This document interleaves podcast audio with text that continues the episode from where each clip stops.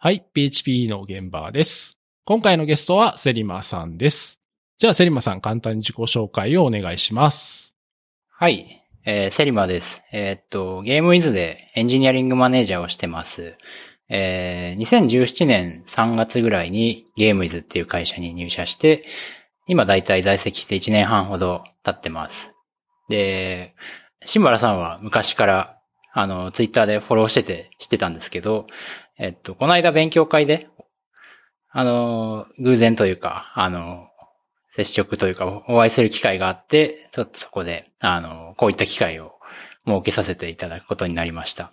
で、僕が、えーっと、勉強会に呼ばれた理由として、あの、あらゆる OSS のサークル CI 環境を2.0にアップグレードして回るっていうことを、あの、去年結構いっぱいやってて、で、結構サークル CI 関連のイベントにいろいろ呼ばれるようになってしまったというか、まあ幸い呼ばれ、よ呼んでくださって、で、その関連の勉強会だったんで、あの、シンバラさんとお会いすることができたっていう感じです。はい。一旦、これぐらいにしておきます。はい。よろしくお願いします。はい、よろしくお願いします。そうですね、あの、広島であった勉強会だったんですけど、あの、勉強会自体はね、あのデータベースの勉強会だったんですけど、セリマさんはさんのサークル試合のお話で、私はあの、ドッカーのを開発環境で使うみたいなあセッションをしたんですけど、あの、まあ、勉強会自体はね、すごく盛り上がって楽しかったんですけど、僕とセリマさんに、的にちょっと辛かったのが、せっかく広島の夜を楽しもうと思ってたら、次の日に台風が もう来ることが分かってて、新幹線止まるぞって言われたんで、二人で泣く泣く夜新幹線で帰ったっていう悲しい思い出がありますね。すね。いや、もう、トンボ帰りみたいな感じでしたね。このポッドキャストでは、あ公式のハッシュタグとして、ハッシュ PHP 現場というのがありますので、今日のですね、配信を聞いた感想などあればですね、えーツイートをお願いします。はい。ではですね、えー今日のネタの方に入っていきたいなと思うんですけど、お今日はですね、あの、セリマさんがお勤めのですね、ゲームウィズさんのお現場についてですね、いろいろお話をお聞きたいなと思っています。はい。じゃあですね、はじめに、じゃあゲームウィズさんのサイトってどんなあー形なんだろう形というか、どんなサービスなんだろうというのはですね、まあ皆さんあご存知の方も多いかと思うんですが、ちょっとざっくりとじゃあ、あー説明していただいてもいいですか？はい、わかりました。えっと、まあ、一言で言うと、まあ、ゲームメディアですと。で、特にその、どこに特化してるかっていうと、えっと、ゲーム攻略っていうところに特化をしているのがちょっと強みというか、あの、変わってるポイントかなと思っていて、あの、例えばですけど、えー、モンスターストライクであったりとか、バズドラであったりとか、ポケモン GO とか、まあ、えースマートフォンゲームを中心に、あらゆるゲームの攻略を記事として書いて、それをユーザーさんに提供しているっていうのがメインのサービスになってます。で、それに付随というか、あの、横に並列して、ゲームのレビュー、例えば、あの、新作のゲームが出た時に、まあ、その、なんていうんですかね、ゲームプレイ、ゲームが得意な人が、うちはすごくいっぱいいるんですけど、まあ、そういう方たちが、えーっと、なんて言うんでしょう。あの、プレイ、率直にプレイヤーとしてプレイして、感想を書いたりとか、評価をしたりとか、まあそういう記事もあったりします。っていうのがまあ、ゲームイズの、あの、サイトとしての、あのーサービスとなってます。あとは、えっ、と、YouTuber が、あの、社内に在籍してまして、あの、攻略実況であったりとか、まあいろいろポケモン GO であったり、まあいろんなゲームの攻略を、攻略というか、まあ実況を、動画とかを上げています。っていうところが大きいのかなまああとは、えーっと、そうですね。まあ、うちのサービスに SNS って実はあるんですけど、ユーザー同士のコミュニティであったりとか、まあユーザー同士でこうゲームを楽しんでもらえるようなサービスも実はあったりします。はい。そんな感じです。ざっくり。はい、ありがとうございます。そうですね。僕はあの、個人的にですね、ポケモン GO をずっとやってるんですけど、外でですね、あの、ポケモン、ジムバトルとかで相手のポケモンの属性とかを忘れてしまって、しらはいは、いググって調べるとですね、大概ゲームウィズさんとサイトが上に出てきてですね、それで、あ、なるほど、そうか、こいつはエスパーか、とかで、こう、対策ができるっていうんで、非常に助かってます。ありがとうございます。いや、まさにそういうユーザーさんの利用シーンが、ね、非常に多いサービスというかサイトですね。あの、ユーザーが何経由で来るかっていうと、やっぱり Google 検索で来る率が圧倒的に高いっていうところが特徴で、まあこれは良くも悪くもなんですけど、まあ、シンバラさんのようにこう、こういう場合、どういう、なんですかね、その攻略なんだろうとか、まああらゆるこう検索クエリに引っかかるように工夫して、あの記事を書いていったりするので、まあそこ経由で流入が多いっていうのが一番多いですね。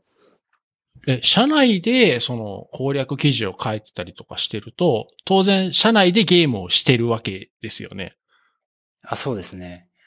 じゃあ割となんかこう、ゲームだからすごいその界隈だけ盛り上がってたりとか、なんかそんなことがあったりするんですか？ああ、そうですね。まあ、あのー、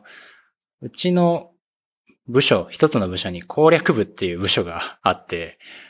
あんまり 聞かないと思うんですけど、攻略部っていう部署名が。攻略し、攻略部に所属してるライターさんたちが、まあいろんな攻略班があって、例えばそのモンスト班であったりとか、パズドラ班であったりとか、ポケゴー班であったりとか、まあいろんな班があって、まあそこでチームみたいなものを組んで、まあこうイベントであったり、まあゲームの新しいイベントが始まったりしたら、こう協力体制を組んで記事をどんどん書いてアップしていくというような体制になってます。そうか。なんかこう、うん。ゲーム好きな人からするとすごい夢のような職場のように聞こえるんですけど。はい。やっぱり、やっぱり、あの、その、まあ、攻略部の人はね、当然ゲーム好きで、あの、すごく詳しい方が多いと思うんですけど、あの、やっぱり、他の方ですね。それこそあの、エンジニアの方とかデザイナーの方とか、まあビジネス側の方も割とゲームが好きな人がやっぱ多いんですか？まあ、割合で言うとやっぱり好きな人は多いですね。あの、もちろんその攻略部の人たちの熱量には正直叶わないなっていうのはあるんですけど、みんなやっぱりベースにゲームっていうところは持ってるので、あの、共通言語としてゲームっていうのがあるのは結構会社として面白いなとは思いますね。なんか、ゲームの攻略情報とかは、多分、ゲームを少しでもしたか、したことある人だとこう、すごくイメージしやすい題材で、なんかわかりやすいドメインだと思うんで、なんか今日はなんか割と親近感があるお話になるんじゃないかなと思います。そうなると嬉しいですね。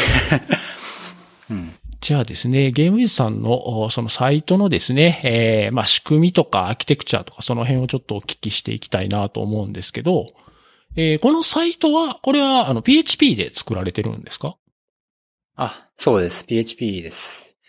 で、フレームワークが、あ、というか、あの、そもそもなんですけど、PHP というか、まあ、そもそもそのメディアっていう、まあ、完全にゲームイズを外から見た人にとっては、あの、よくワードプレスで作ってるんじゃないですかってすごく言われるんですけど、実は全然そんなことはなくて、あの、裏側はかなり複雑な、複雑というか、機能がたくさんあったりするので、ワードプレスで作ってたら、あの、死んでるなっていうのは 思ってます。なので、ちゃんと PHP で、えっ、ー、と、作ってるんですよ。ちゃんとというか、なんて言うんですかね。まあ、言い方難しいですけど、あの、ちゃんとした設計思想があって、あのー、ちゃんとエンジニアがいて、あの、コードレビューとかをちゃんとして作ってるんだよっていうことを、あの、日々発信していきたいなと思ってます。で、はい。で、PHP で、えっ、ー、とフレ、フレームワーク、フューレ PHP の、で動いてます。で、バージョン1.6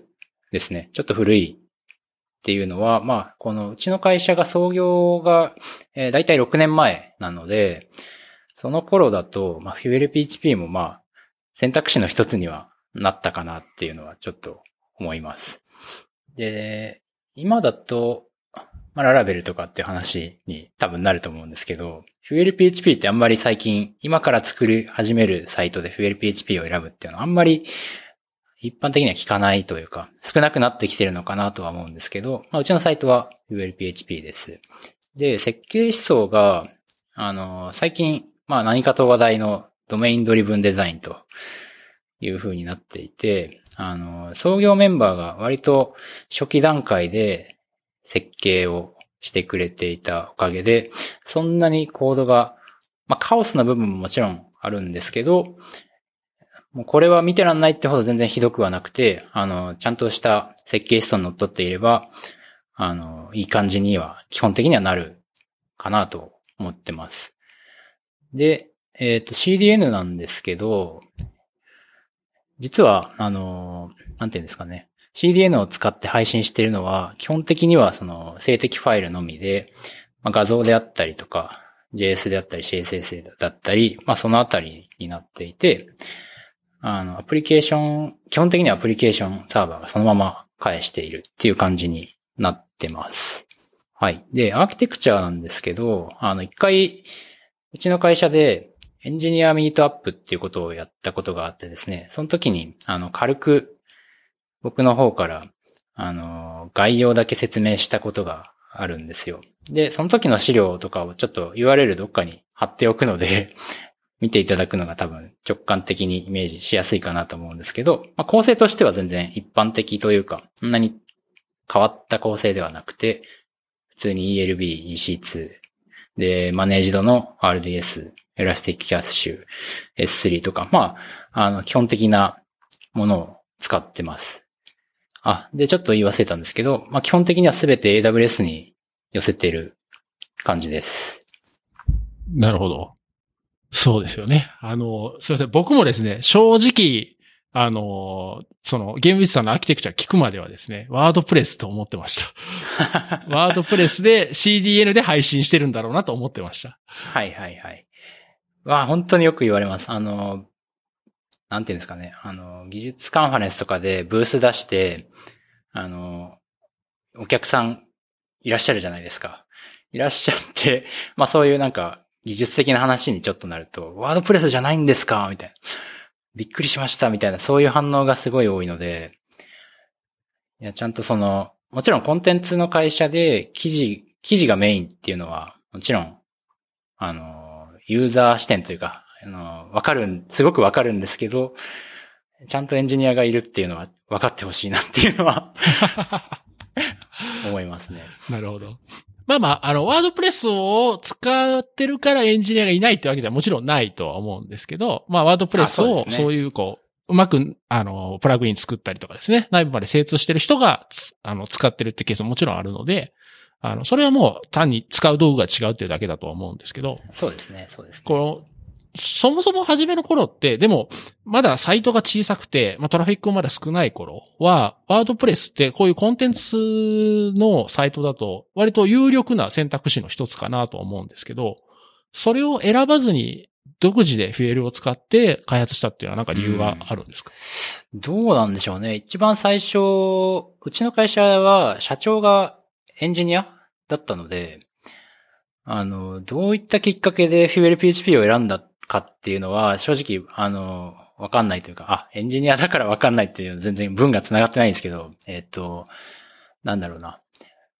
ワードプレスで作った形跡はなさそう。その過去のリポジトリとか、あの、アーキテクチャとかドキュメントを眺めてる限り、そういった形跡はなさそうで、最初から ULPHP で作ってる感じがしました。うん、ちょっと理由はわかんないですね。なるほど。フューエル PHP だと、フューエル PHP って PHP7 化って結局したんでしたっけ？えっ、と、一番最新のバージョンとかであれば、PHP7 使えるようです。あ、そうなんですね。はい。うちが使ってるバージョンだと PHP7 は対応してないので、もし7対応させるなら、FuelPHP 側のバージョンを上げる必要があるんですよね。まっとうにやろうとすると。ただ、うちの、うちの、その、実装上というか設計上、ちょっとコアの方にも手が入っちゃっていて、ああ。そうなんですよ。その、素直にこう、バフレームワークのバージョンを上げるのは結構しんどい状況になっちゃってるんですね。なので、あのー、ちょっとまた後で話すかもしれないんですけど、今 PHP 現状5.6でまだ動いていて、7、7化は、今、今やっているっていうところですね。で、どうやってやるかっていうと、あの、FuelPHP の今のバージョンと共に生きていく決断をするしかないかなと思っていておそうですね。あの、そっちの方が、あの、コストっていうかか、まあいろいろ考えた結果、そっちで行こうかねっていう話ですね、今のところ。今のところっていうか、多分その方向で行きます。で、7にして、えっと、今だと、まっとうにやろうとすると7.2になると思うんですけど、ちょっとうちが狙ってるのは7.3を狙っていて、まあ、今はちょっとまだ検証段階っていうところなんですけど、7.3を見据えて、今はいろいろコードを、現状の既存のコードを対応させたり、検証どうするかねみたいな議論をしている最中です。あ、そうか。なるほど。ヒューエルの1.6を、まあもう自分たちのアプリケーションの一部として、もうそのまま PHP7 対応しちゃうっていう。なるほど。そうですね。まあそれも一つの方法ですよね、でもね。そうですね。まあ、そう、ちょっと悩ましいところではあるんですけど。そうですね。まあその FLPHP コミュニティの今後の改善とかはもうね、言うと手でマージするしかもなくなっちゃうんで。そうですね。でもさっきのあの、まあ初期の設計の時から割とこうドメインを意識したような設計をされてたっってことは、実装も割とこうドメインの部分と、えー、まあ技術詳細の部分ってある程度こう分かれてるのかなとか想像するんですけど、それでもやっぱりフレームワークをバージョンアップするっていうのは相当大変っていう感じなんですか？うーん、そうですね。まあある程度は書かれ、あの、ちゃんと設計思想に載ってるんですけど、あの、創業当初の、本当に一番最初の時の設計は、ドメインドリブンじゃないので、あの、なんていうんですかね。とあるタイミングからその設計思想がコード内に持ち込まれたっていう感じになっていて、かつその、そう、当初というか、その、一番最初に必要なものって、うちの場合だと記事じゃないですか。記事の機能って一番最初からあって、コアというか、なんていうんですかね。あの、今でもたくさん使われているんですけど、そのあたりだったり、あとはユーザーのクラスであったりとか、そのあたりは、あの、当初の設計思想というか、まあ、いわゆる DDD ではない作り方だったりするので、その部分、どうリファクターであったり、こう置き換えていくのかね、みたいな話とかも、まあ、割とその、ちゃんとやろうとすると結構大変。うん。なんですよね。ちょっと悩ましいですけど、ただまあ、コードベースの大体、大体7割、8割は DDD っぽくなってます。なんでその部分に関しては、あの、そんなに、なんですかね、移行頑張ろうと思えば全然頑張れると思うんですけど、その、結構なんですかね、ココアというか重要な部分がそうなってないっていうのは悩ましいなっていう感じです いや、わか、わかります、でもね。あの、全部の、特にこう、歴史が長いアプリケーションだとね、あの、今持ってる機能が全部同じ時期に作られたとかってなくて、こうだんだんサービスが成長するに従って機能が増えていくんで、やっぱりその時々でちょっと変わっていくんですよね。だから本当の、本当の初期の初期の時は、あの、まあその当然スピードもあるでしょうし、あとその時のトレンドもあると思うんで、なんか後で振り返るとちょっとなんか手を入れづらいとか、やりにくいというのが残ってるけど、それがすごく重要っていうのは、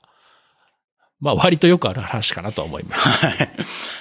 で、さっきあの CDN の話があったんですけど、これはコンテンツ、記事自体もあの CDN で配信しないっていうのはなんか理由があるんですか？いや、えー、っと、これは多分ですけど、うんまあ、僕が入社したのがそもそも1年半ぐらい前で、その時にはもうそうですし、まあ、記事機能はもっともっと前からもちろんあるんで、あの、詳細の背景とかはわからないんですけど、なんでしょうね。あの、できなくはないと思うんですよ。もちろん、あの、CDN にコンテンツ部分を乗っけるっていうのも。ただ、その、今までエンジニアが、エンジニアリソースっていうところに結構課題が、まあ引き続きあるんですけど、昔から課題としてあって、なんて言うんだろうな。あの、うちの会社、実は去年の、えー、何月かな？まあ、6月だったかな。あの、上場をしていてですね、結構ハイスピードでそこまで来たんですよ。創業5年で上場まで行っているので、あの、ビジネスの成長速度がかなり速かった会社だなと思っていて、まあ、そういうこともあって、あのいろいろ犠牲にしてきた部分も正直あるかなと思ってます。で、その一つが多分それなのかなという感じですね。なので今そのコンテンツ部分、記事の部分については、キャッシュはしているものの、えー何に乗っけてるかっていうと、メムキャッシュ D に、え載せているという感じになってますね。じゃあ、記事の URI に対してリクエストが来たら、えー、FLPHP のアプリケーションが動いて、Memcached から記事取って返すってみたいな感じなんですかね。まあ、そんな感じです。で、その、こうちのサイトの特徴の一つとして、あの、攻略、特に攻略記事で、えーイベントの記事とかだと、そのイベントの、今やってるイベントの特定の記事にリクエストがめちゃくちゃ集中するんですね。なので、あの、基本的にはデータベースには一切アクセスをさせないっていう作りになっていて、すべて、もう記事を更新した時点で、キャッシュリフレッシュをして、もうデータベースへの、こう、コネクションが、いや、リクエストがいかないようになってます。多分そこで、えっ、と、例えば一回、なんでしょう、データベースにリクエストは行くような作りだと、あのー瞬間的にデータベースにコネクションがガッと行ってしまって刺さるみたいなことが起こるんだろうなと思ってます。ああ、これはなんで思ってますっていうかっていうと、僕ももう入った時点でそうなってたっていうのもありますし、あの多分過去の、過去というか創業当初のエンジニアがそういう経験をしてそうなったのかなと思ってます。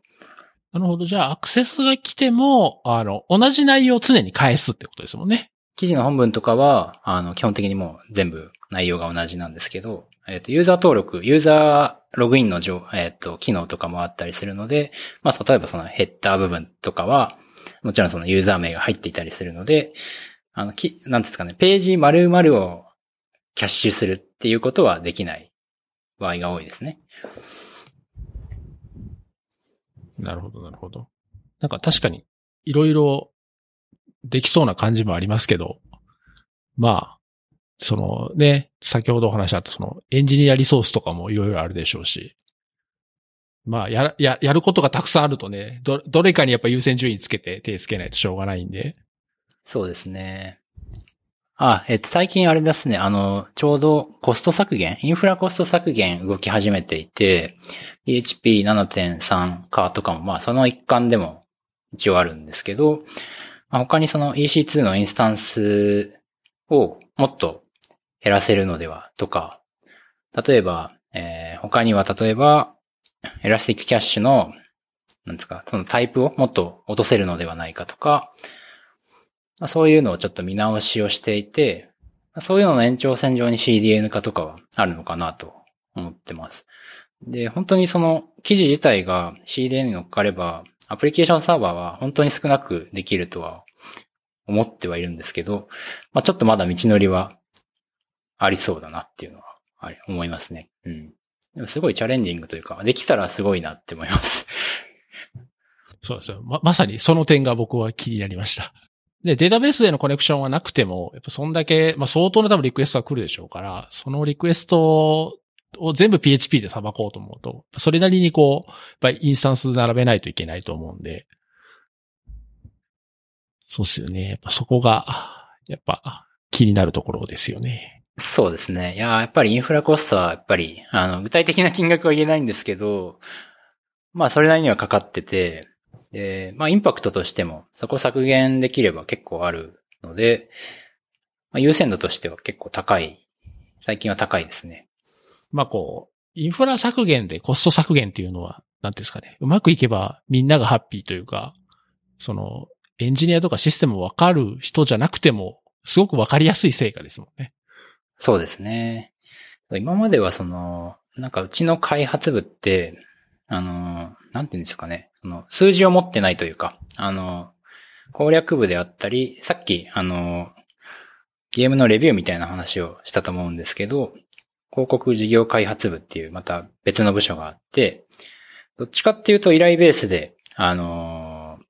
開発部が作るみたいな開発スタイルをずっとしていたんですけど、ちょっと最近は、あ、まあそういうこともあって、開発部自体はその、売上に対し、売上目標でやったりとか、そういう KPI を全然持ってなくて、まあそんなこともあって、その予算について、あの、削減してくださいとか、削減しましょうみたいな話が強く出ることは全然今までなかったんですけど、まあ、なんですかね、こうちょっと今は、うん、運用も割と落ち着いてるというか、まあ今見直すにはいいいい時期かなと思っていて、まあそんなこともあって、開発部主導で、お金というか、インフラコスト削減動き始めてるっていう感じですかね。ああ、というか、もう一つその、その動きが始まったのには理由があって、ずっとインフラエンジニアがいなかったんですよね。サーバーサイドエンジニアが、クラウドで、クラウドというか AWS も面倒を見るというか、そんな感じだったので、どうしてもその、インフラ専任がいないっていうのは、そういうところでちょっと、そういう優先度が落ちてしまうというか、アプリケーション開発に優先度が高く、高くついてしまって、インフラの話になかなかなりづらかったっていうのも一つあるかもしれないです。で、数ヶ月前にインフラエンジニアの方が入社したので、そういう話がしやすくなったっていうのは結構大きいかもしれないです。まあ、そのインフラエンジニアの方がいなくてもここまで来れたっていうのも、それはそれですごい話だなと思いますけど、ね、そうですね。うん。いや、僕もそれは、あの、中にいる自分からもそれは、なんなんか手前味噌というか僕が入るもっともっと前の創業メンバーの人たちのなんですかね、なせる技だったというか、こう、運用スキルというか、が、レベルが高かったのかなと思ってて、割とその、なんですかね、何もしなければ基本的には、面倒を見る必要がない。あもちろんその、障害とかはたまに起こったりするんですけど、なんかこう、インフラのことでてんてこまいみたいな感じには全然なってなくて、まあもちろん何かがあれば対応するけど、基本的には放置していて大丈夫みたいな、そういう安心感のあるインフラですかね。うん。なるほど。まあ現状はその PHP のインスタンスをたくさん並べて多分処理をされてると思うんですけど、これってあの EC2 のインスタンスですよね。そうですね、EC2 です。なんか最近の流行りだと、まあ、ドッカーコンテナとかにして、それこそ Kubernetes とかでコンテナ並べてみたいな流れもあると思うんですけど、その辺もなんか考えてたりするんですか？そうですね。えっ、ー、と、実はその新規事業の方で GCP、GKE をちょっと使ってみていて、まだそっちのサービスはリリースはしてないんですけど、もうあの、実装はガンガン進んでいる状況です。で、なんで始めたかっていうところなんですけど、えー、っと、そもそもゲームイズのリクエストというかこう、うんと、ページビューというかなんですかね。まあ、ゲームイズっていう攻略サイトに対するリクエストのスパイク度合いってかなり半端なくて、ゲームのイベントにかなり左右されるんですよね。ゲームのイベントが開始されると、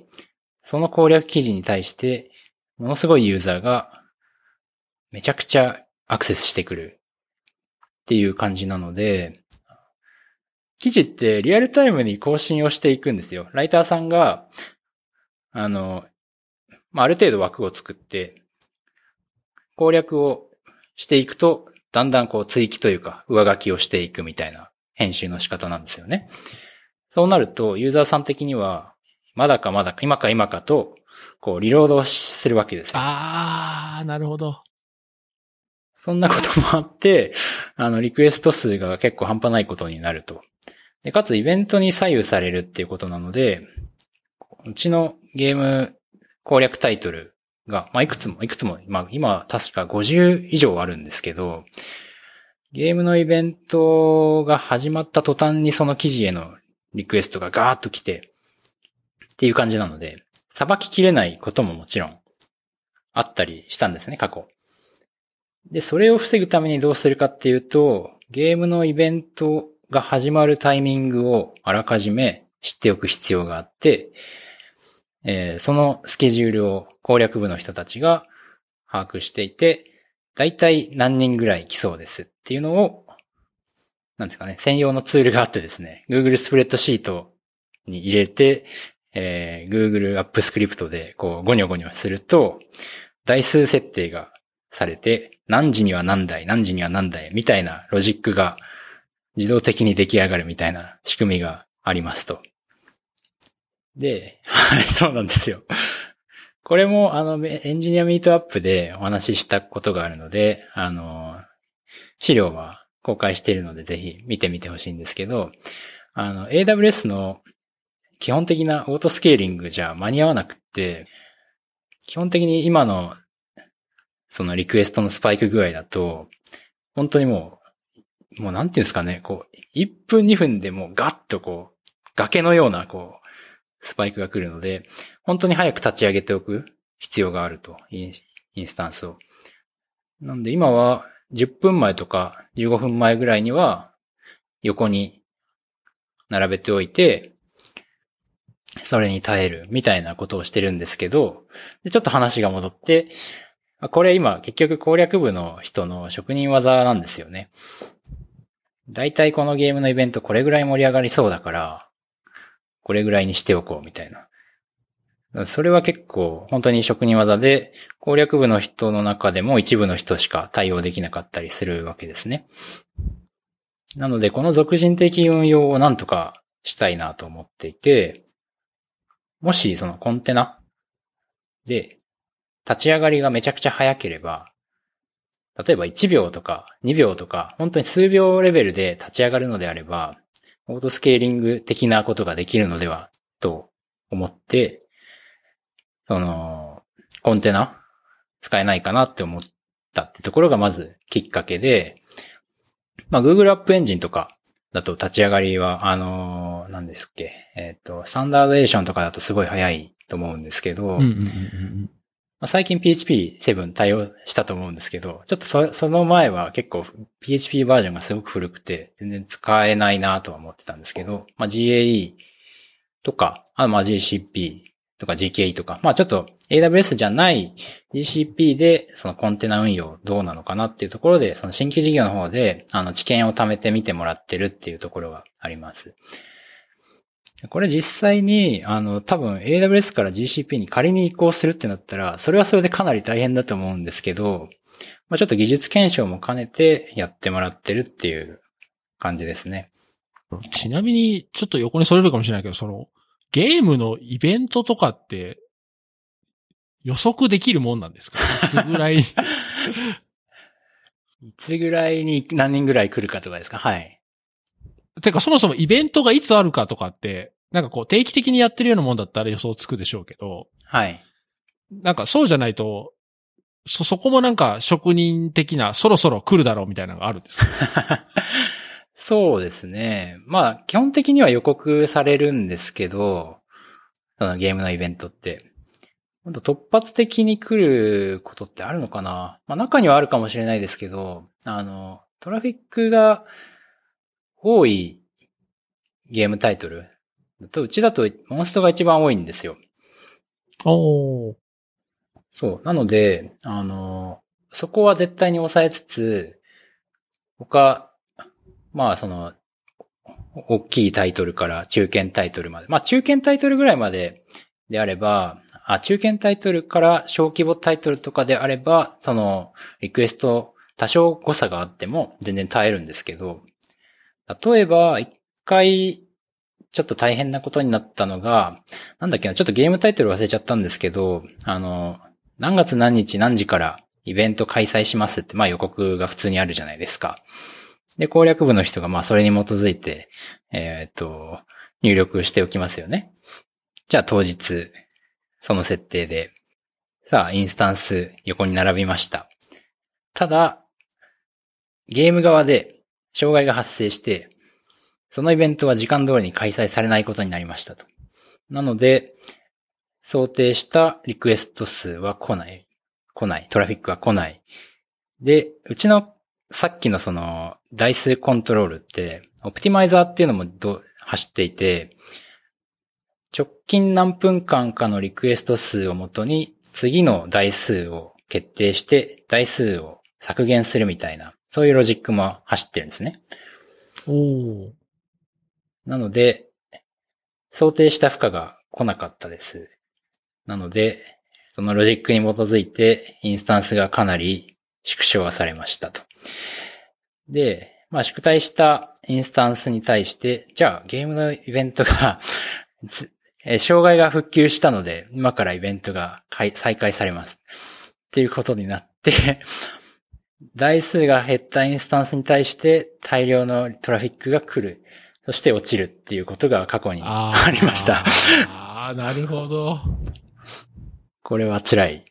それはなかなか難しいですよね、でもそれの対応って。そうですね。そう、だかうちは結構外部依存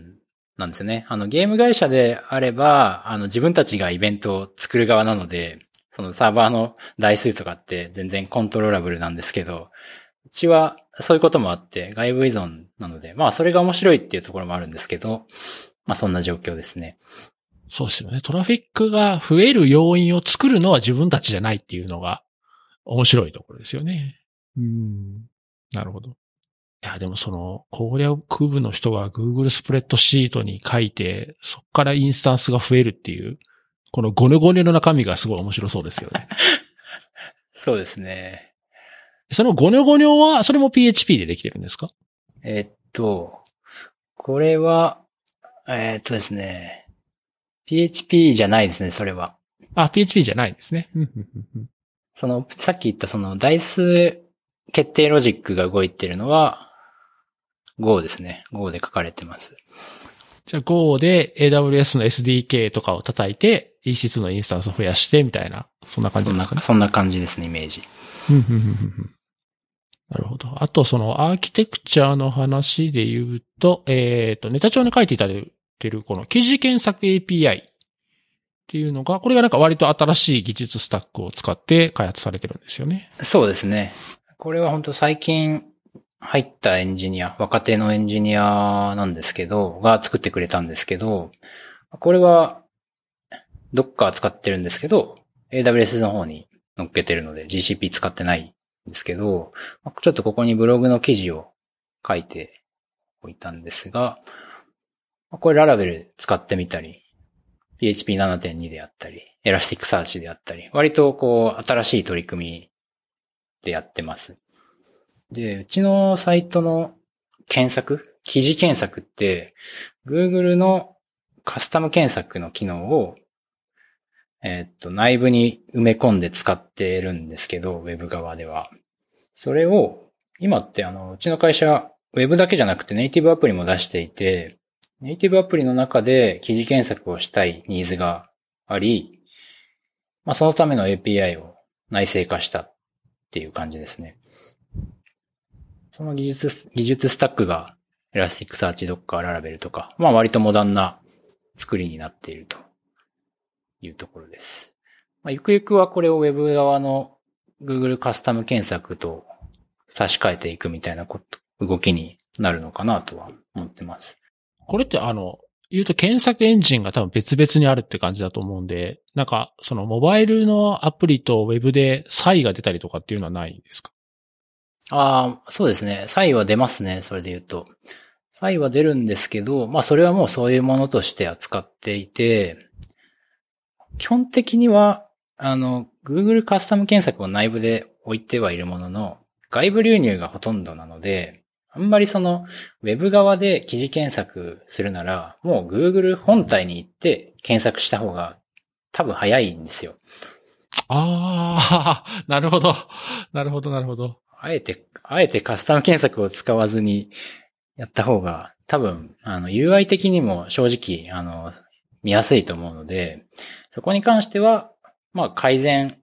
していきたいねっていう話はあるんですけど、今はどっちかっていうとネイティブアプリの検索機能についてちょっと強化していきたいっていうフェーズだったので、今回はそっちに重点を置いたっていう感じですね。なるほど、なるほど。えー、先ほど言っていただいたブログの記事ですね。まあ、これは URL またショーノートに貼りたいと思うんですけど、これの中に構成図とか書いてあって、一つちょっと疑問に思ったのは、この、えっ、ー、と、 Elasticsearch なんですけど、これって、えっ、ー、と、AWS の Amazon Elasticsearch Service ではなくて、独自にクラスター作ってるんですか？そうですね。ああ。エラスティックサーチサービスを使わなかった理由ってなんかあるんですか？使わなかったのは、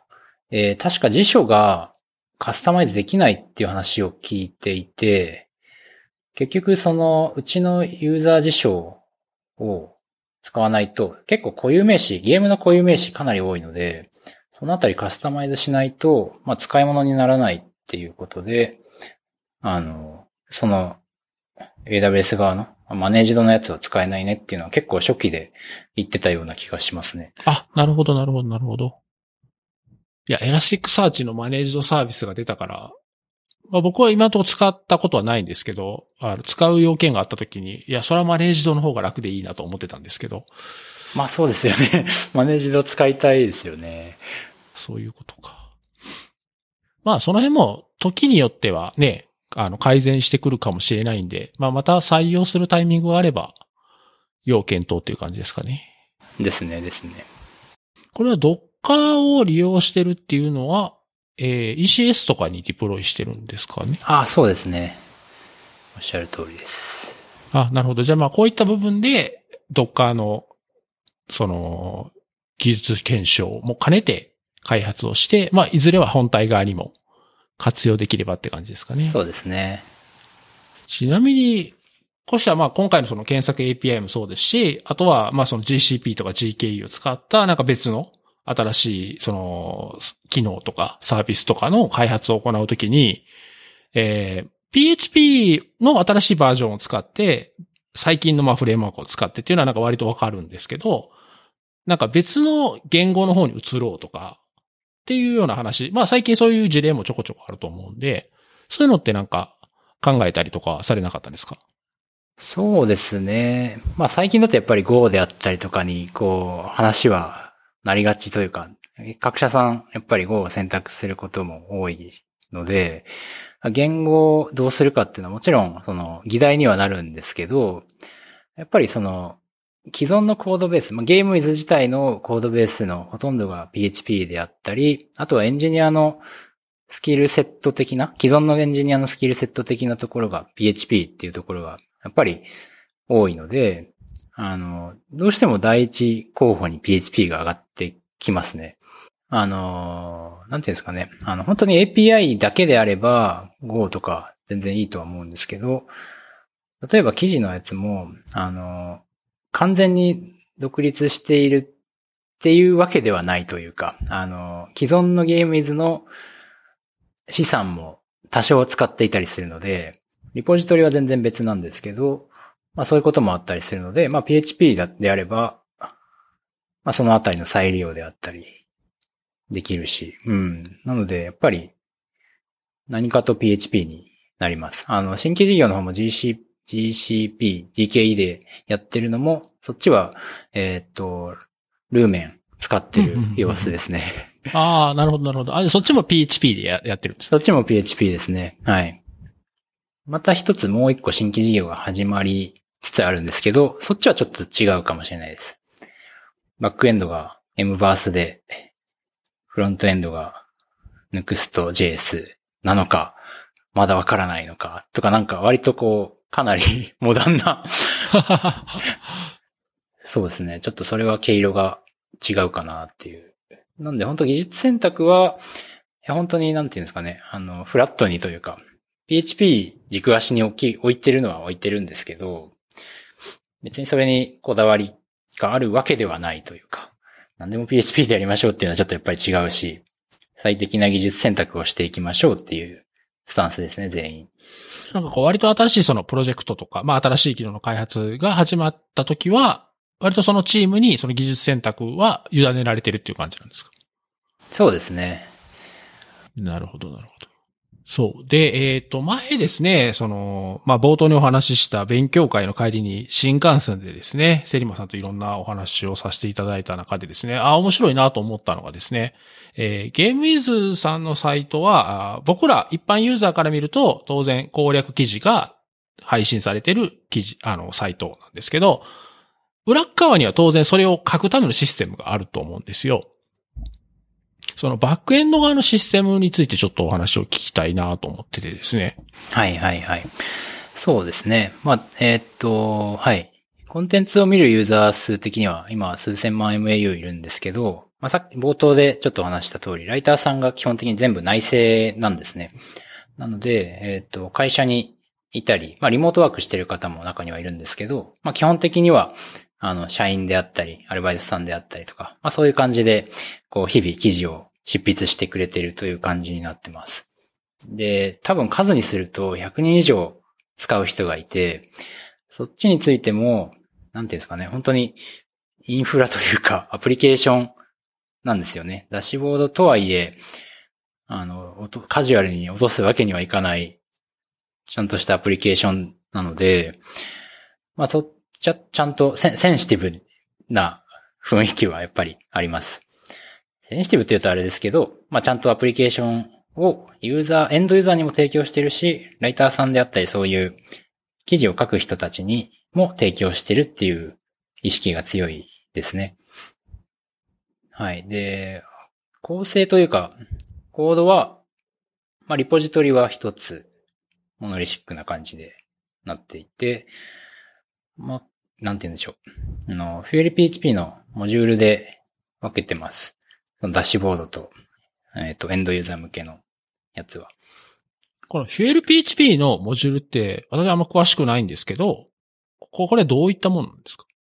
これは、そうですね。なんて言ったらいいんですよ。PHP のモジュールって説明したらいいんですかね。ちょっとそのまんまこう、ドキュメントを読むと、モジュールを使うとコードを再利用か、再利用し、カプセル化することが可能になる。まあ、ルーティングを自動的にやってくれる？なんか、モジュールごとにコントローラーとか、ビューだのなんだのを全部グループ化できるる感じなんですかね。そうですね。なので、まあ、中身で、その、まあ、モノリシックなリポジトリの中で、コントローラー以下、コントラーとかモデルビューとかが分かれている。完全に別のものとして分かれているっていう感じですかね。とはいえ、そのドメインというか、その共通したロジックとかは、ここには書かずに、そのどっちからも呼べるような場所に置いてあるっていうイメージ。うん、うん、うんうん。何ですかね。FuelPHP アプリケーションがそのモジュールっていう単位で複数持つことができるっていうようなイメージですかね。あ、そうですね。昔はあれなんですよ。そのゲームごとにモジュールを切ってたんですけど、ゲームというかその攻略タイトルごとにモジュールを持つみたいな感じだったんですけど、それだとその、こう、新しく攻略タイトルを追加したいっていう時に、エンジニアの作業が必要になっちゃうんですよね。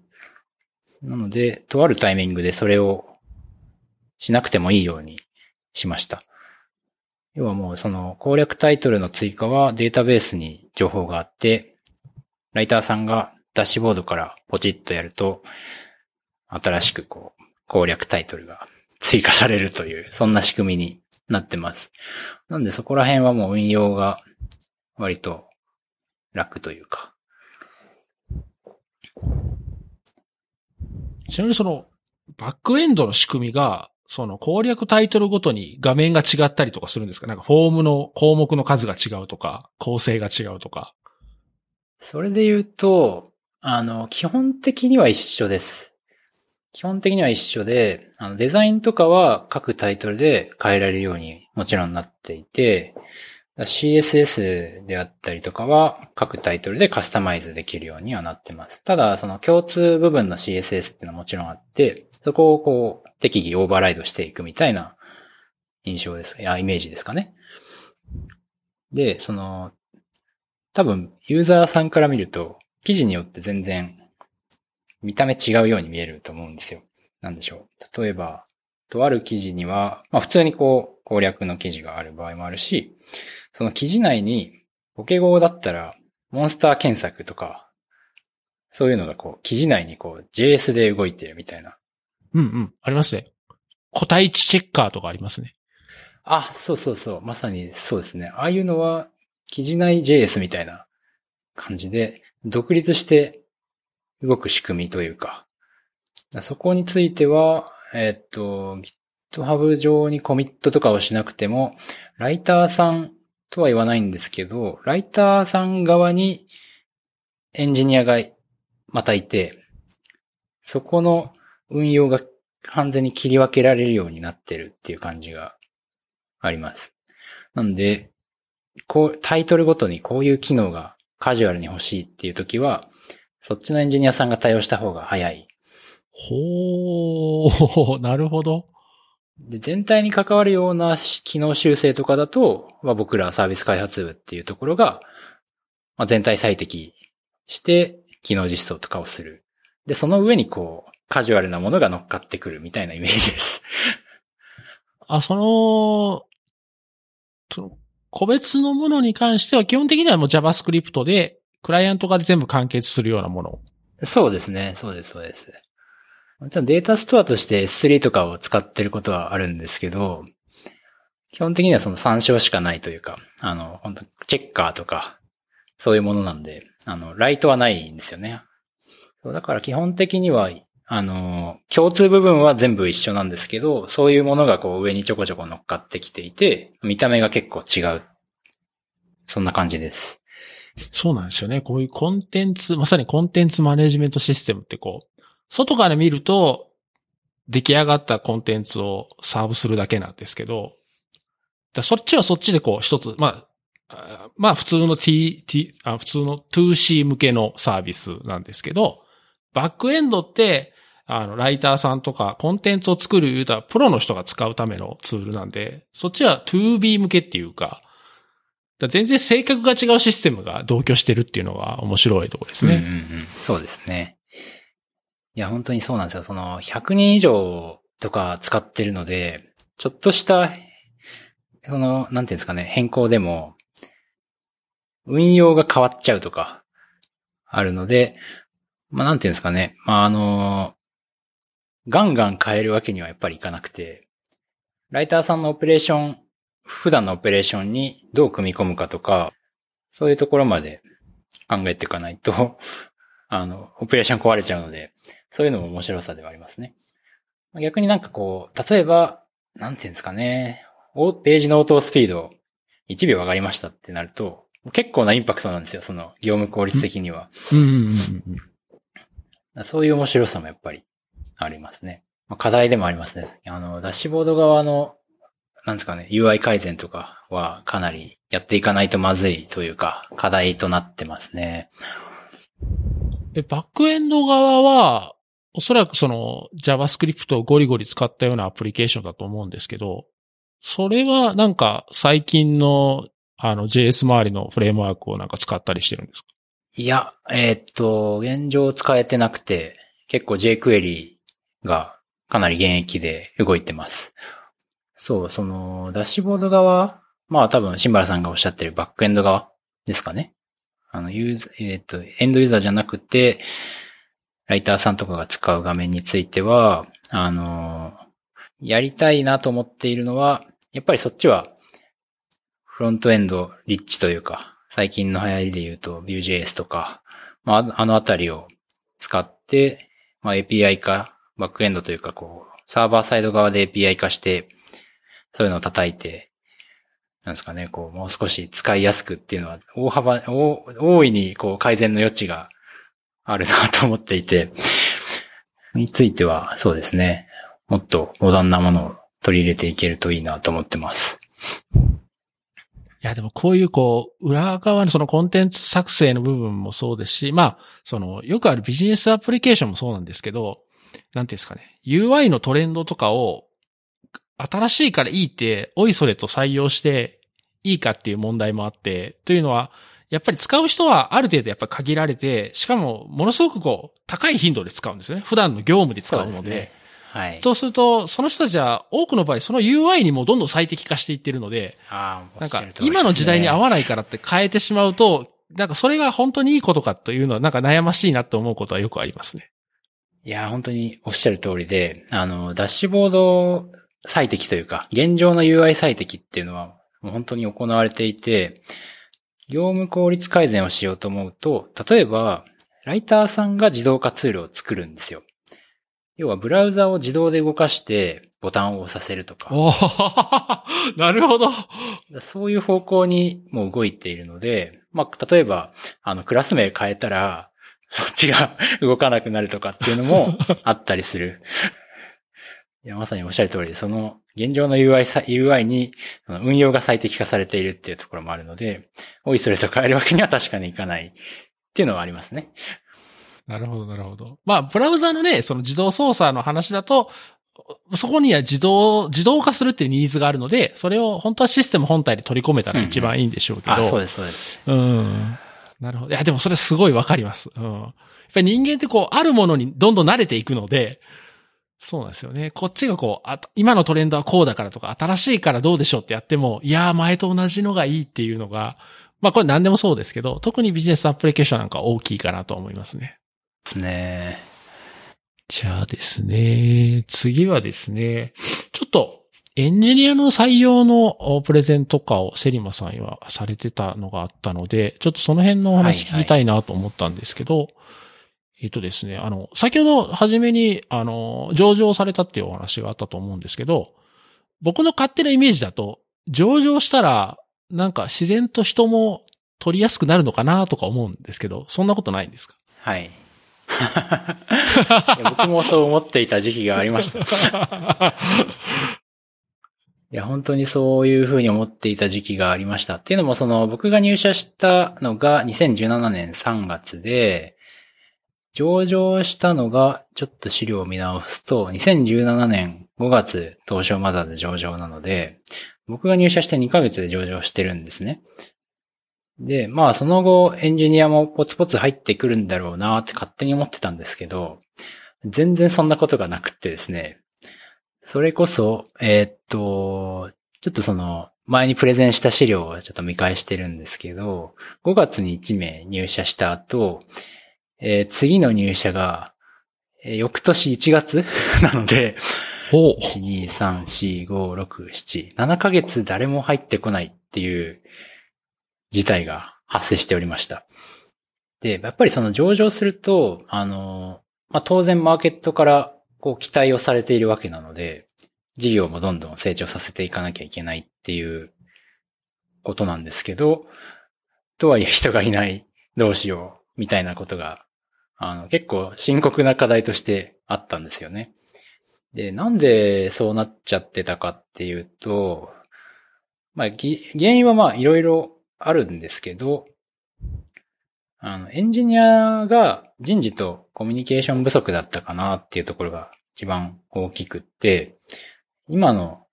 採用ステータスとか募集の状況とかをエンジニアがそんなに知らないっていうのが結構あったんですよ。エンジニアもだし、あの、エンジニアの部長もそうだし、結構その人事任せみたいな感じになってしまっていて、こっちの温度感が伝わりきってなかったりとか、まあそんなこともあって、ちょっと、これはまずいねっていうことで、人事とコミュニケーションを密にし始めました。で、えっ、と、エンジニアにも、一体今のエンジニア採用のやばさ、どれぐらいなのかっていうのをちょっと知ってもらいたくって、KPI 設定して、今どれぐらいの応募があって、どれぐらい一時書類追加して、一時面接追加してみたいなのをちょっと可視化ししてみたんですよね。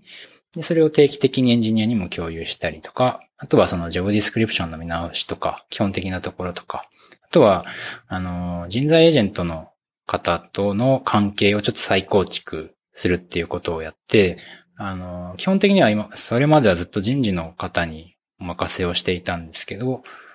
エンジニアが直接人事の方のと一緒に同席して、どういうエンジニアが欲しいですみたいな話をしたりしました。あとは、それと並行して、あの、うちの会社、やっぱりゲームが好きな人に対しては、まあちょっと知名度はあるものの、エンジニアに対しての知名度が全然なくて、特にその、うちのか、うちのサービスって、検索からの流入が多いっていう話をしたと思うんですけど、結構競合さんもたくさんいて、割とレイアウトであったりとか、コンテンツも似たり寄ったりになりがちなんですよね。そうなると、あの、何のサイトか、何のサービスかっていう認識をしないままユーザーが使ってるんですよ。なので、ゲームイズ、これゲーム、なんていうんですかね。普段よく使ってはいるんだけど、それがゲームイズだとは知らないっていうのが非常に多くて、例えばそのさっきもちょっと話に出しましたけど、スポンサード、技術イベントとかのスポンサードして、ゲームイズ、なんか聞いたことあるなみたいな人に対して画面を見せると、ああ、これね、みたいな、そういう反応がすごく多くって、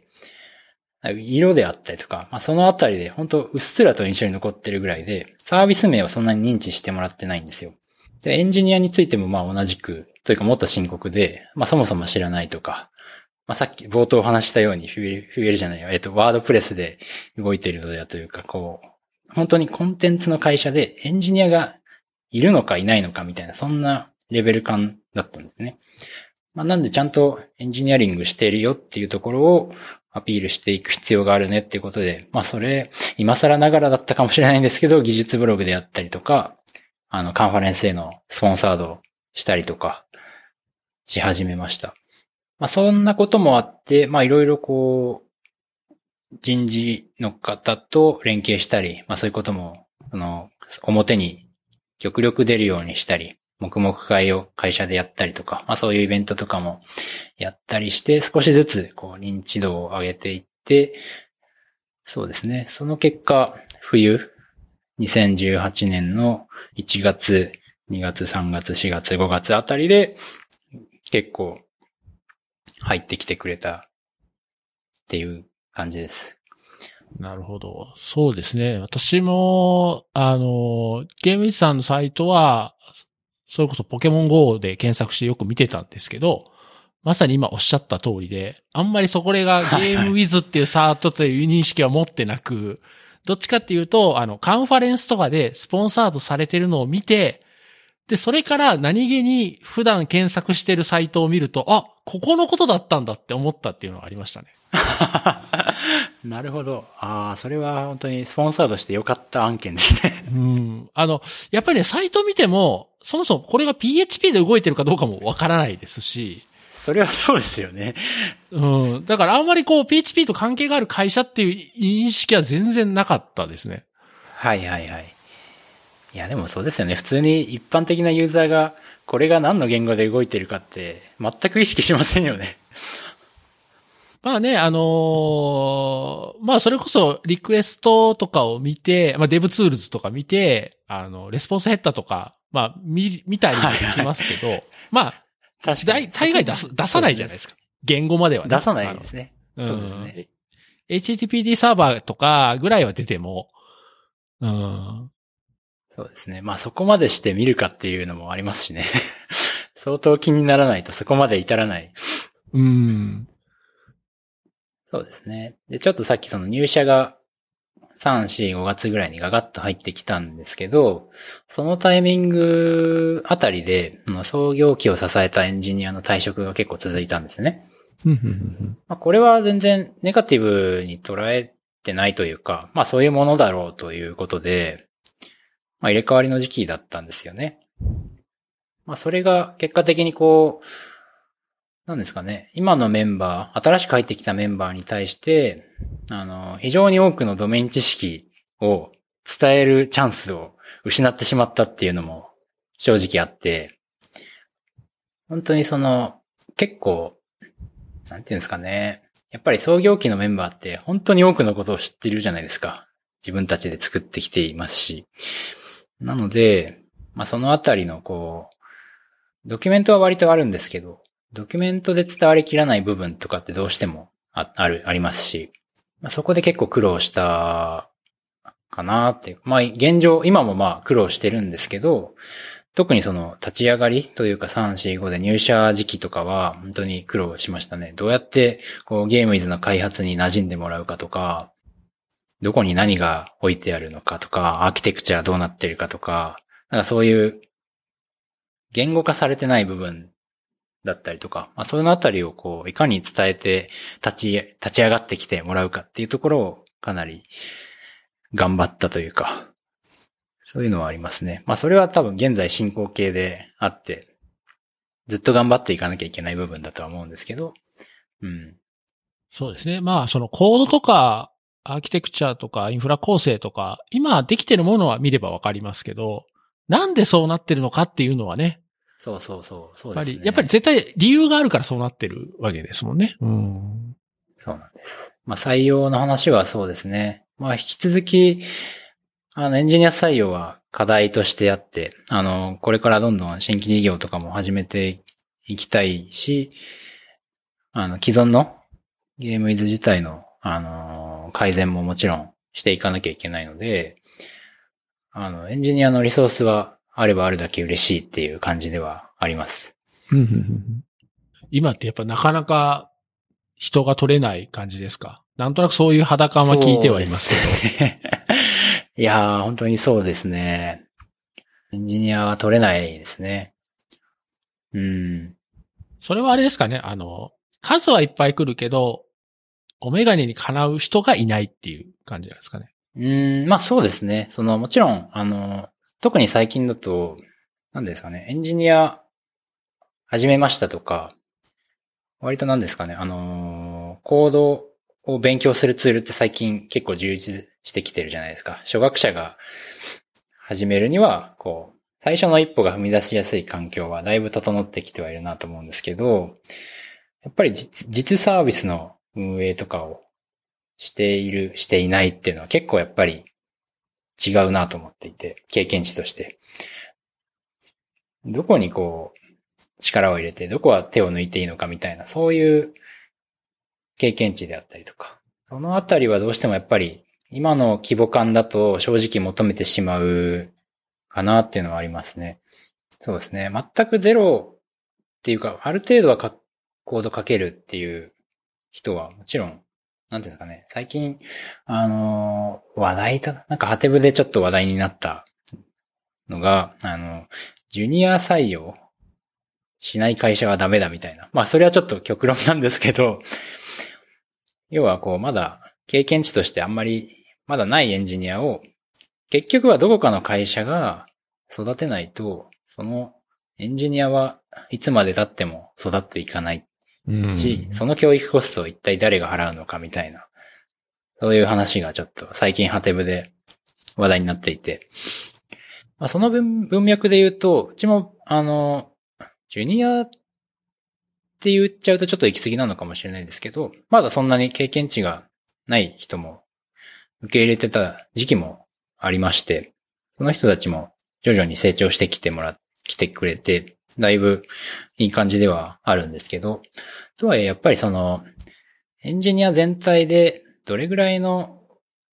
割合でそういう人たちを採用していくかっていうのも一方であって、その割合が増えすぎてしまうと、あの、思ったように進まない。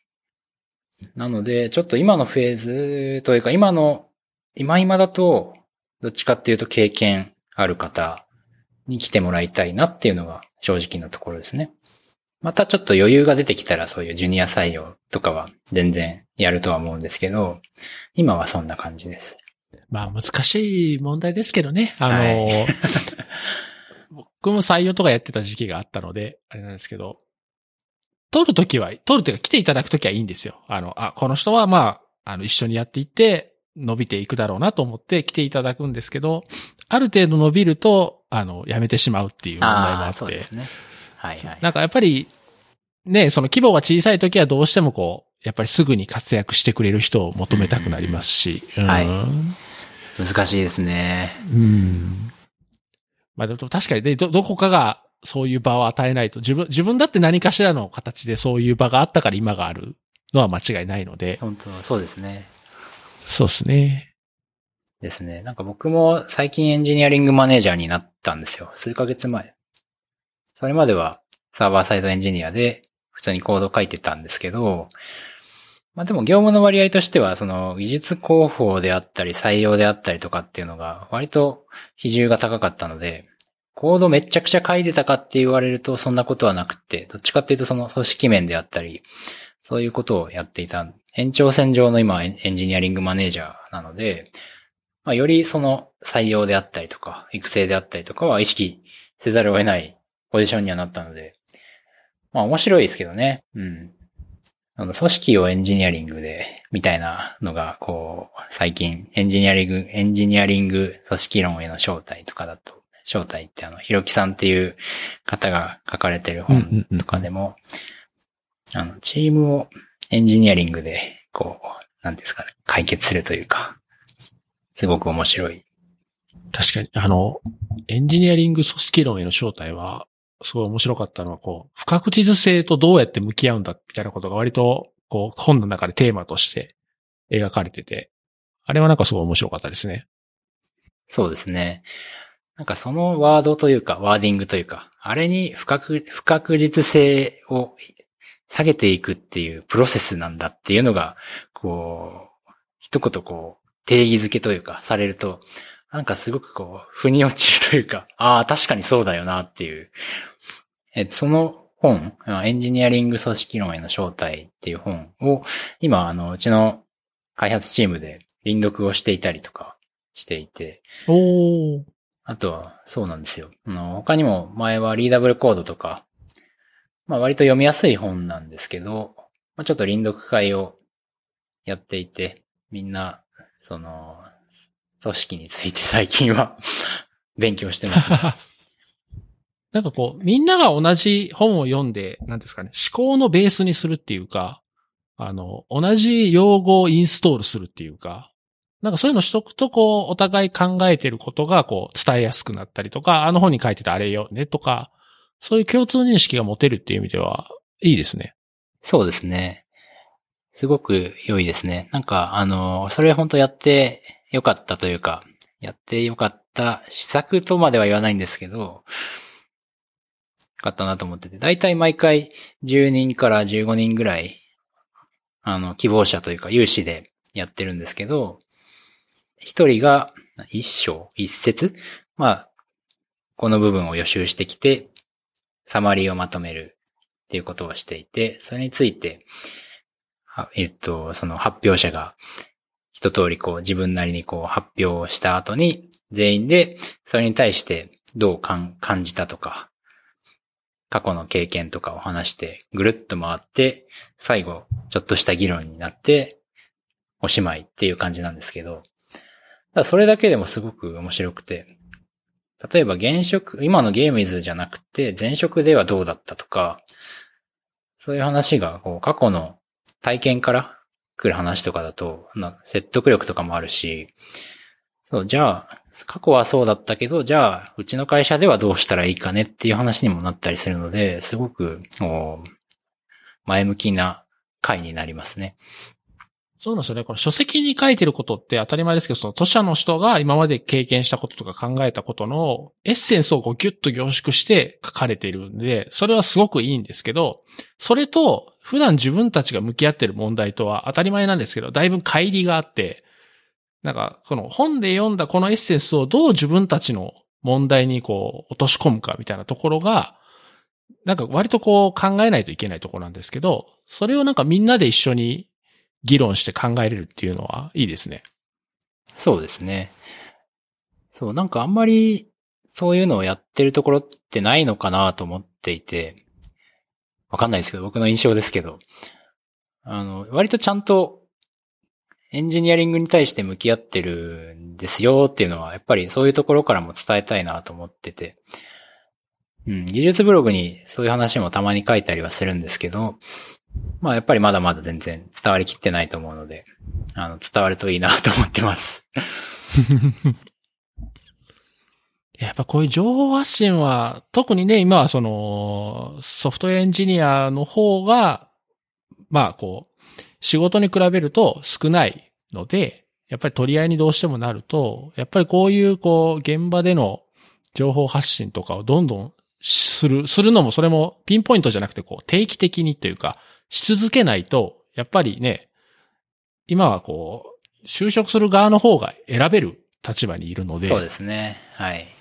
うんやっぱりちゃんとこう、アテンションを引く、引いてる会社にやっぱり行こうってなるのはまあ自然だと思うので、だから採用する側からすると大変だろうなと思います。大変ですね。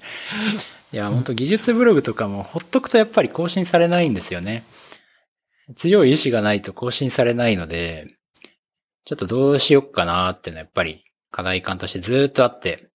最近ちょっと取り組みとしてやったのが、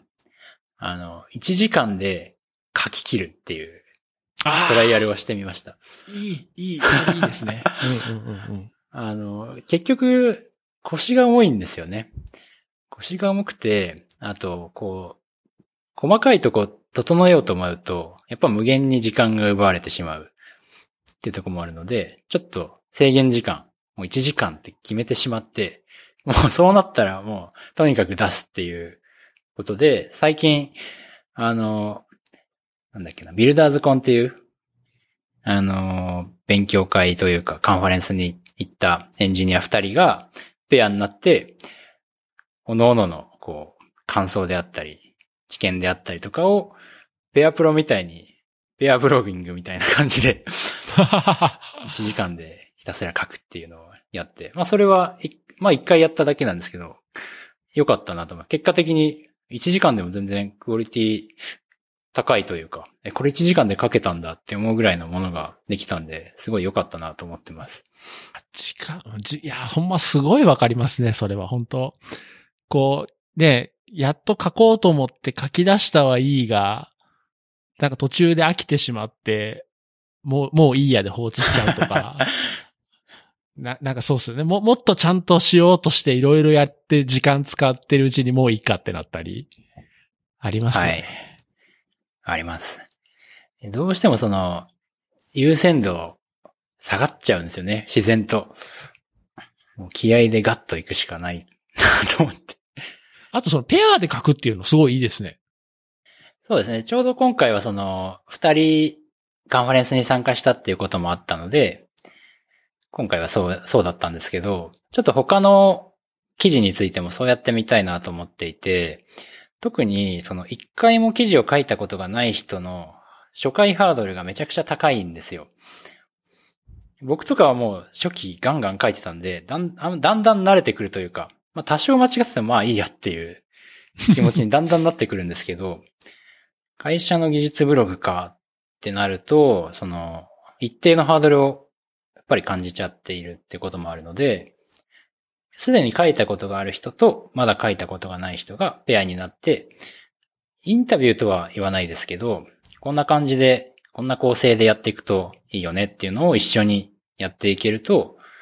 その初回のハードルも下がりつつ、あの、2回目も書いてくれるのではって思って、ちょっとそれはやろうかなと思ってます。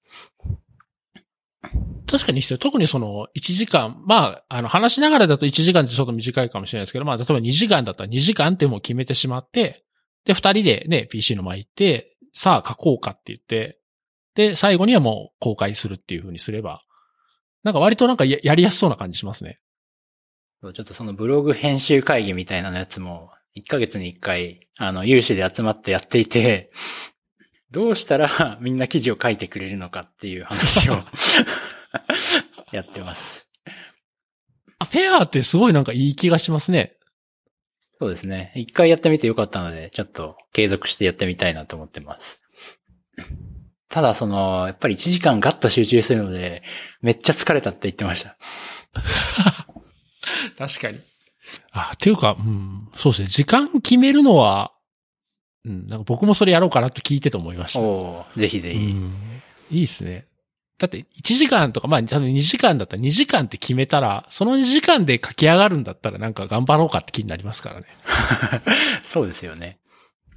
そこで公開する勇気ですね。そうですね。うん。もうちょっと煮詰めたいとか思うんじゃなくて。うんうんうんそうなんですよね。なんか結局そのクオリティもある程度求めちゃうじゃないですか。技術ブログってなっちゃうと。なんですけど、更新、それが足かせの、足かせとなって更新頻度が落ちて、その、全然、この会社アウトプットできてないなって思われるんだったら、多少荒くても出してしまった方がいいなっていうのが最近の考えですね。うん。あもう絶対それはそうだと思います。いや、そうですね。まあ言うと僕は、ポッドキャストの編集もそれ、それなんですよね、本当ね。ああ、なるほど、なるほど。確かに。うん。あの、こう、なんですかね。まあ、アウトプットするもん何でもそうだと思うんですけど、自分はそれを、な作る側だし、しかもそれをこう何度も見聞きする側なので、すごい細かなとこが気になるんですよね。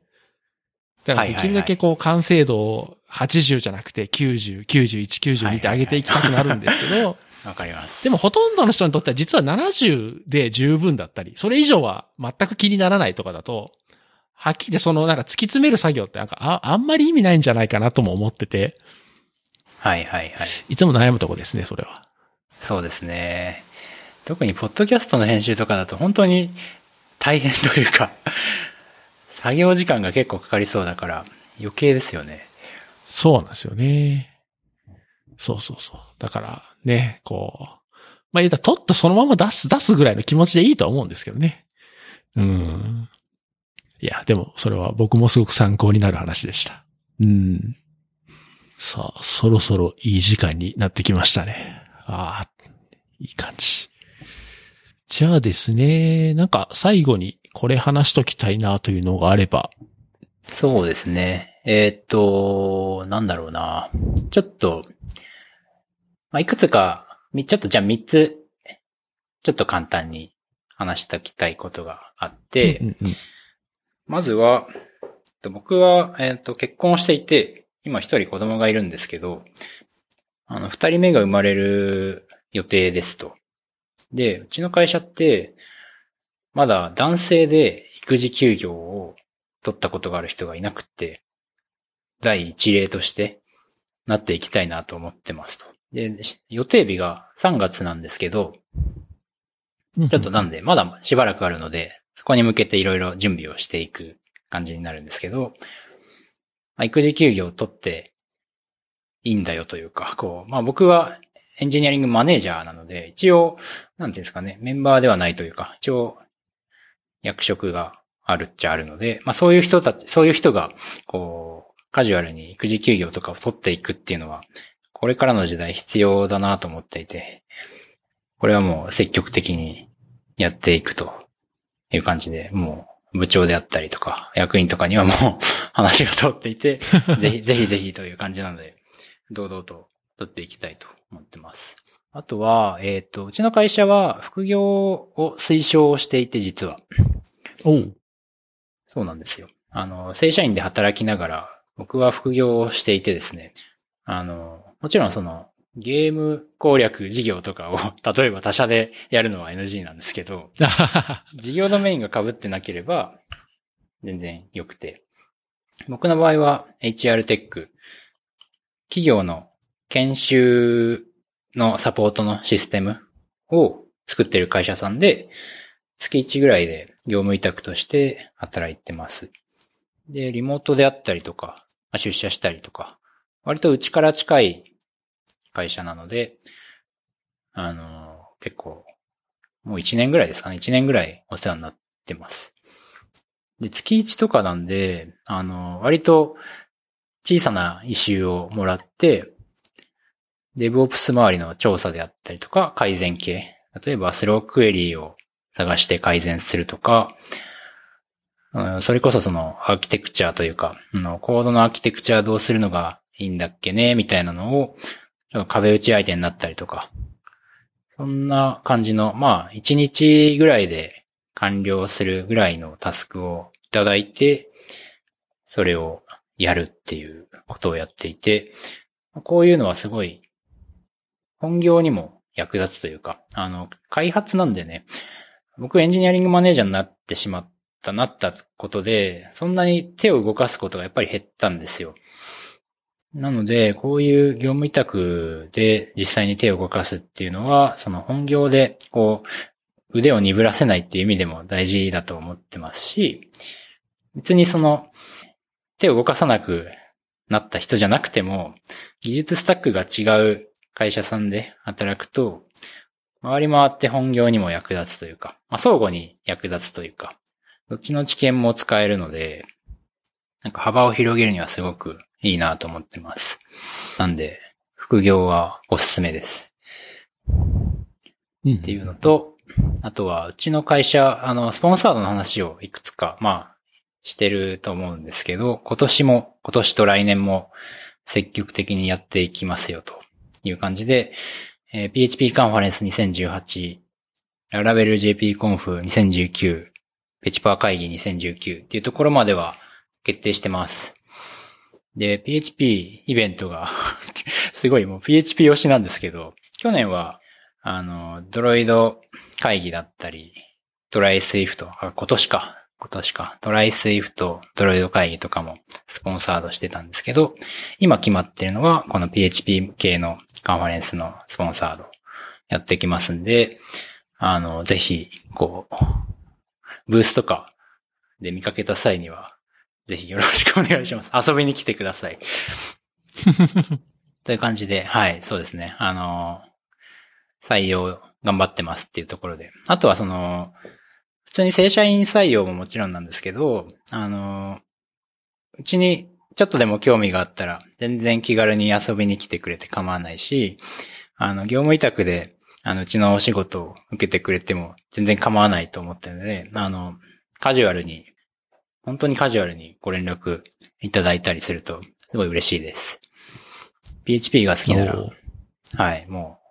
う、バッチリ、バッチリだと思います はい。という感じで、ちょっと宣伝も入っちゃいましたけど、そんな感じです。いいですね、いいですね。ありがとうございます。いや、PHP のイベント、年末ぐらいから来年にかけてめっちゃいっぱいあるんですよね。いや、めっちゃありますね。ちょっと困っちゃうぐらいありますね。だって、年末12月に PHP カンファレンス東京があって、え ?1 月に仙台があって、で、ララベル JP が2月にあって、ペチパー会議が3月にあって、で、あと福岡、関西、北海道もあるのかな？北海道今年もね、そうですね。うん。ちょっとすごい盛り上がり感がありますね。いい感じですね、でもね。うん。あと、副業の話は、なんか僕もすごいわかります。あの、やっぱりいろんな現場で、あの、パラレルで、あの、お手伝いすることがやっぱ多いので、やっぱりこう、他の現場で、もちろんその現場の中の、あの、言っちゃいけないことは他には当然言わないですけど。あ、もちろんもちろん。あの、ね、うん。ですけど、まあ、その、ノウハウとか考え方とか、っていうのは、あの、転用できるとこもあるし、両方見てるからわかるとかいうこともあるので、あとやっぱりこう、なんですかね。まあ、私の場合は特に外の人間として関わるので、あの、外から見たときに、うちはどう見えますかとか、っていう意見を求められることもあるので、やっぱこう、いろんな現場見とくっていうのは、その、